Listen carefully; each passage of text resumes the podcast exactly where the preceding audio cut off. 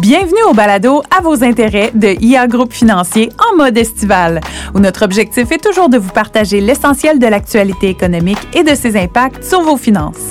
Je suis votre animatrice Ashley en mode vacances, donc à l'extérieur du studio, mais toujours en compagnie de mon collègue Sébastien McMahon, notre économiste senior et stratège en chef. Alors, salut Sébastien. Peux-tu nous dire comment les changements climatiques affectent notre portefeuille et ce qu'on doit faire pour pallier à cette hausse de coûts? Les changements climatiques, je dirais l'été 2023, euh, si vous avez suivi les nouvelles, c'était assez omniprésent. On parle de feux de forêt, on parle d'inondations, on parle d'évacuation d'îles en Grèce. Donc, euh, on a les deux pieds dedans. Puis, euh, c'est pas juste aux nouvelles que ça a un impact, ça a un impact économique. Puis, on le voyait venir depuis longtemps. Les, les, les changements climatiques, on les voyait venir. L'impact, on savait que ça arriverait. Mais là, je vous dirais qu'on commence à avoir des chiffres, puis on commence à avoir une réalité. Puis, euh, aujourd'hui, je vais vous citer, c'est pas une étude qu'on a fait de notre côté. Là, c'est une, étude de l'Institut canadien du climat. Vous pouvez trouver ça sur le web très facilement. Euh, L'Institut canadien du climat estimait que d'ici trois ans, donc d'ici euh, la fin 2025, chaque Canadien pourrait, euh, en moyenne, perdre ou avoir à payer implicitement environ 700 dollars par année en raison de l'aggravation des dommages climatiques. Donc, c'est pas comme si elle envoyait un chèque de 700 dollars à un endroit. Là, c'est l'impact global euh, de tout ça. Puis, je vous dirais que les coûts sont déjà là. Aujourd'hui, c'est combien? Euh, ben, on peut commencer déjà à l'estimer un petit peu parce qu'on en a parlé récemment euh, de l'inflation des aliments. Puis on avait fait un balado là-dessus. On expliquait que l'inflation des aliments, il y, a des, il y a des phénomènes qui sont locaux, mais c'est beaucoup des phénomènes euh, internationaux. Puis dans tout ça, il y a l'impact des changements climatiques. C'est plus difficile, c'est plus coûteux de produire de la nourriture, des céréales dans certains endroits du monde. Donc ça vient créer une inflation à l'épicerie. Puis ça, bon ben ce que c'est, c'est une taxe sur votre niveau de vie. C'est de l'argent qui sort euh, de vos poches. Donc il y a ça qui est un facteur qui est euh, très important directement à l'épicerie.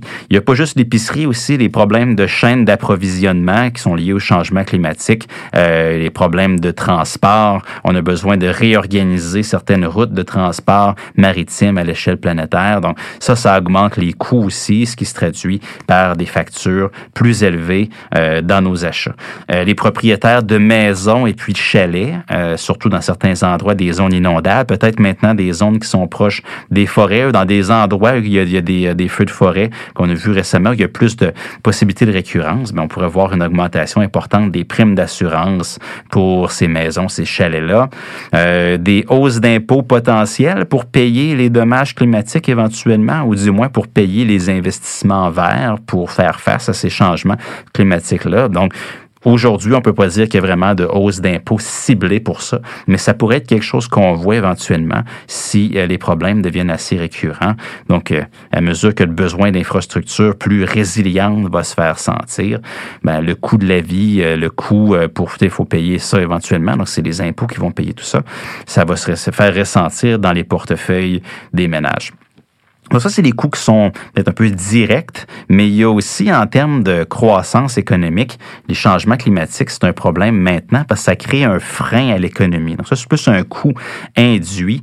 Euh, la croissance économique est ralentie par une perte de capacité, le fait qu'on dépense des ressources pour aller éteindre des feux de forêt plutôt que d'investir ces fonds publics-là dans d'autres choses qui pourraient être plus euh, productifs pour de la croissance économique, ben, fait en sorte que, ultimement, ben, il se crée moins d'emplois dans certains secteurs euh, ça peut nuire à la capacité de certaines entreprises de faire des affaires.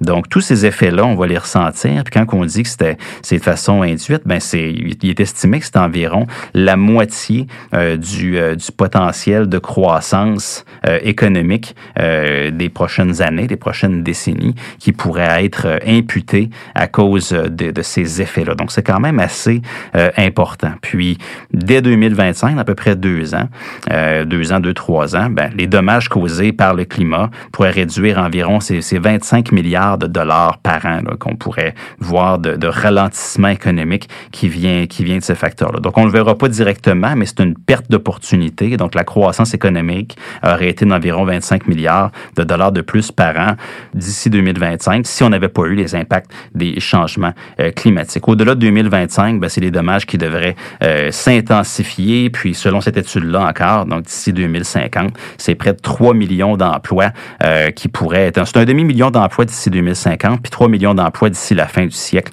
qui pourraient être impactés par tout ça. Donc, euh, c'est gros, c'est majeur. On a les deux pieds dedans, on le voit très bien. Puis en tant qu'investisseur, ben, qu'est-ce qu'on peut faire?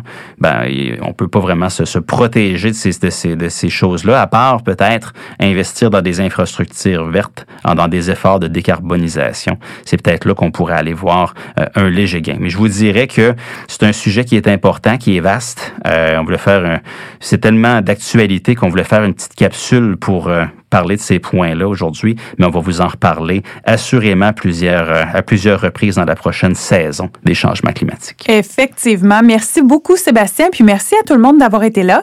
Euh, si vous avez aimé cet épisode, nous vous invitons à le partager à votre entourage ou à donner votre avis sur la plateforme d'écoute Apple, Spotify ou Google Balado.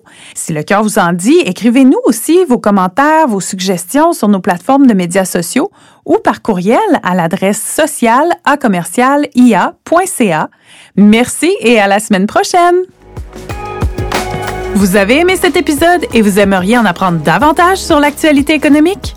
Abonnez-vous à notre balado à vos intérêts, disponible sur toutes les plateformes. Vous pouvez aussi visiter la page Actualité économique sur ia.ca et nous suivre sur les réseaux sociaux.